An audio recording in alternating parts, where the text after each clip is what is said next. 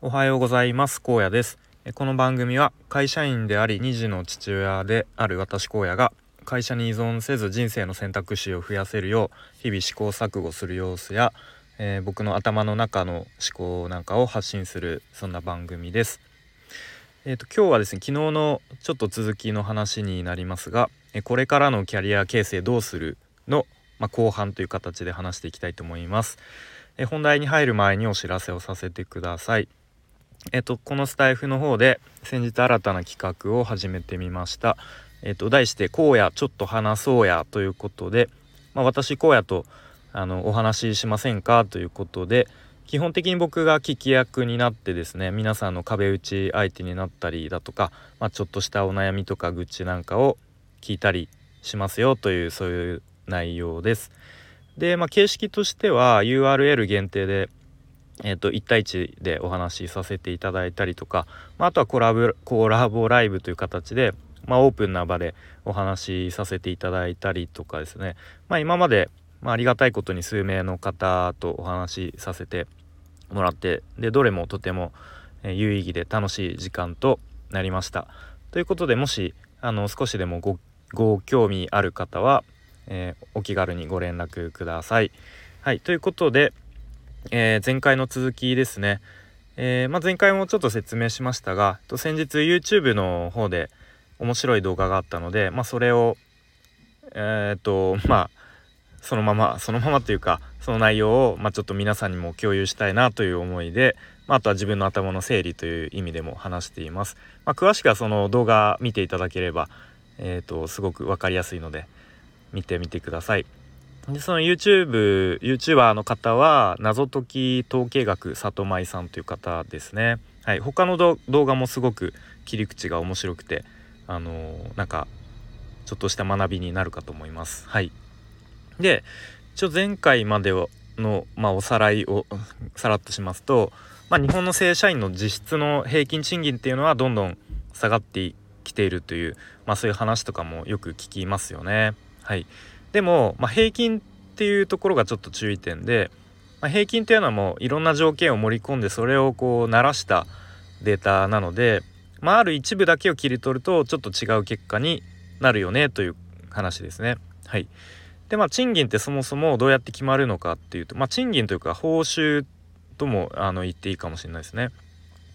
でどういう条件で決まるのかっていうと、まあ、需要と供給需給で決まるので、まあ、少子化で人口が減る20代前半の層っていうのは、まあ、その供給が少ない分、えー、報酬は上がりますと一方で40代50代あたりの、まあ、逆に人口が多い層っていうのは、まあ、ちょっと言い方あれですけど人が余ってしまうとそうするとまあ賃金報酬は増えないですよねと。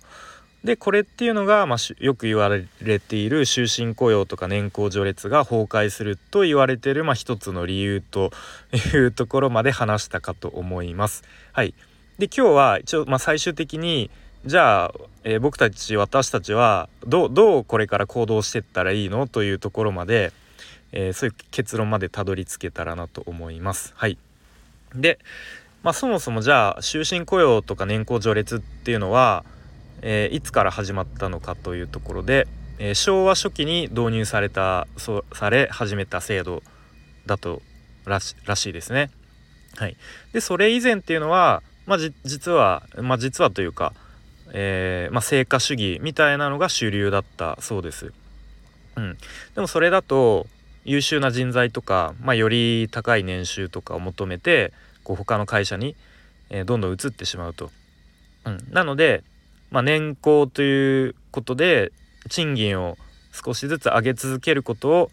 まあ、労働者労働者というか、えー、まあ、従業員に、ま約束することで人材の流出を防ぐ仕組みということで、えー、まそういう終身雇用年功序列というのが取り入れられたみたいですね。はい、で、ま、かつての日本っていうのはピラミッド型のこうまあ下の若い世代がかなりこうボリュームがあってで上の世代はまあちょっとずつ減っていくというまあいわゆるピラミッド型の人口構造でした。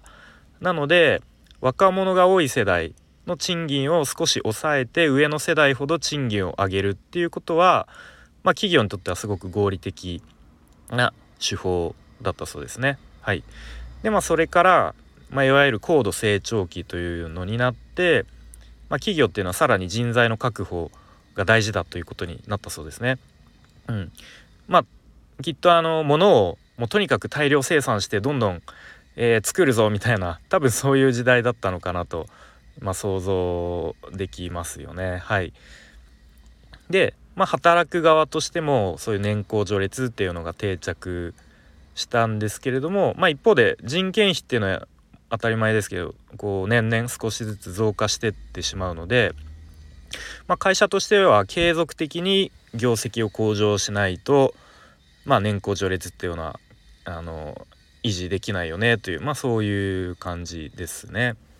はい、じゃあ、えっ、ー、とまあ、ここでじゃあ年功序列終身雇用のメリットとデメリットは何だっけというところで、まあ、メリットとしては会社への帰属意識みたいのが高まって従業員が、え、定着しやすいということ、まあ、あとは、えー、人事評価システムっていうのが一律なので、まあ、管理しやすいということですね。うん、まあ単純に勤続年数とかまあそういう年齢っていうのがベースなのでまあ割とこうシンプルかなっていう感じですよね。で一方デメリットとしてはまあ無能な 無能な人材は、えー、まあどんどんこう居残ってで、まあ、有能で向上心のある人材っていうのはあのまあ、こんな賃金じゃやってられないやじゃないですけど、まあ、出ていってしまう可能性もあるってことですね。はい、でまあ当たり前ですけど社員がどんどん高齢化していってしまうと、まあ、それに比例して人件費がどんどん増大していってしまうというメリットが挙げられますということですね。はいじゃあまあ日本のことはよく分かったと。じゃあ一方欧米？海外はどうなんだっけ？というところでまあ、欧米で主流なのはいわゆるジョブ型雇用というものですね。で特徴としては、まあ、新卒一括採用ではなくて、まあ、職務に空きが出た時に、えー、採用を行うということですね。また給与っていうのは職務グレードに応じてこう支給されるということですね。まあ、あとはスキルアップっていうのは個人の努力努力が基本で、まあ、キャリアアップしたければ社内の移動かまあ、転職するのが一般的、まあ、いわゆる成果主義ということですね。まあ、こういう特徴がジョブ型雇用の特徴であると。で一方日本では、まあ、いわゆるメンバーシップ型雇用というものですね。で特徴としてはまあ、えー、新卒者新卒一括採用っていうのが基本ですね。まあ、あとは採用のタイミングで明確な職務ジョブっていうのは提示せずに採用後に研修とかジョブローテーションの中で、まあ、少しずつ経験とかスキルを身につけていくということですね。はい、あとは長長期在籍え長くいるっていうことを前提として採用します。で社内教育とか、えー、スキルとか専門性とかを、まあ、身につけてもらって徐々に給与を上げていくっていう、まあ、いわゆる年功序列ということですね。はい、なので、えっとまあ、毎年ちょっとずつ給料上がるから、まあ、そんなにこう焦って転職する必要はないよねみたいな、まあ、そういうちょっとうーん、まあ、安心感みたいなものはこうあるかもしれないですね。はいでまあ今まではまあそんな感じで、えー、に年収 年収じゃない年功序列終身雇用が、まあ、かなり根付いている日本でまあある程度大企業に就職したら、まあ、とりあえず安心かなみたいなところがまあもう今では、まあ、それが崩壊しましたと結構まあいろんなニュースとかで聞きますよね。じゃあ、えー、今後どういうことを考えてどういう戦略を持ってどう行動していったらいいのかという、まあ、やっぱりそういうところまで考え考えたいですよね知りたいですよね。ということで、まあ、その先ほど言った YouTube の動画の中ではこんなことが言われてましたね。えー、今後の日本の給与形態っていうのは、えーと、初任給のまま昇給なしで推移していくのがスタンダードになるかもしれないということでなかなか衝撃的というかイメージできないですよね初任給のままずっと昇給なし、うん、でまあど,、まあ、どういう理由というかどういうことかというと、えー、まあ日本っていうのは、えー、老年人口指数が世界一位だということです。まあちょっと細かい計算式とかは、えー、Google で 検索してみてくださいということで、え、まあ要は老人がものすごく多い国ということですね。はい。でまあ少子高齢と言われてるので今後さらに何十年もかけて、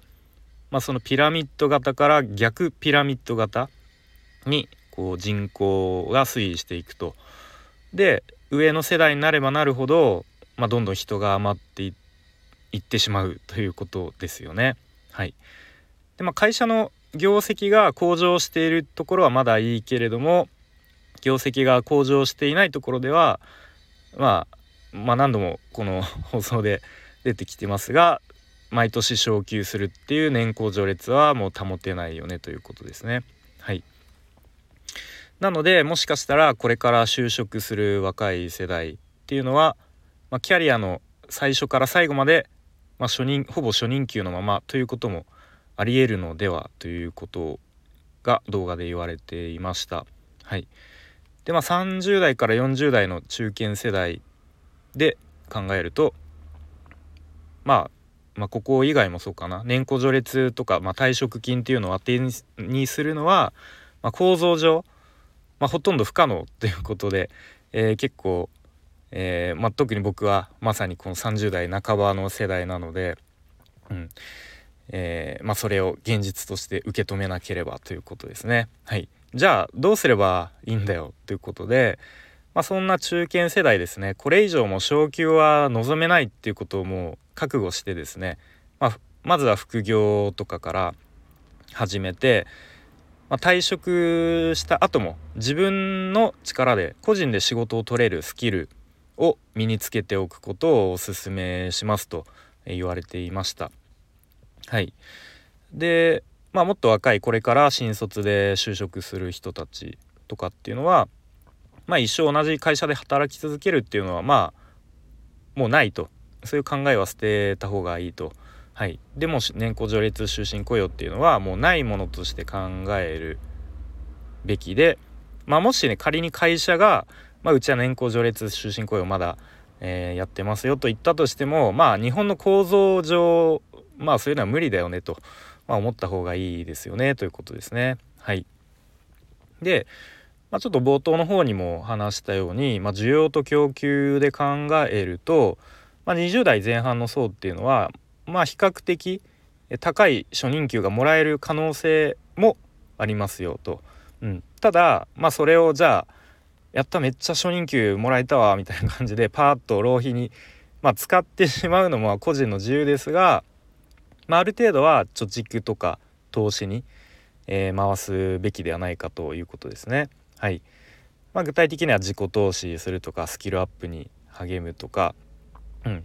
まあ、そうやっていくことで、まあ、会社の名刺がなくても生きていけるようになるんじゃないかなということですね。はい、でそういう、まあ、会社の名刺がなくても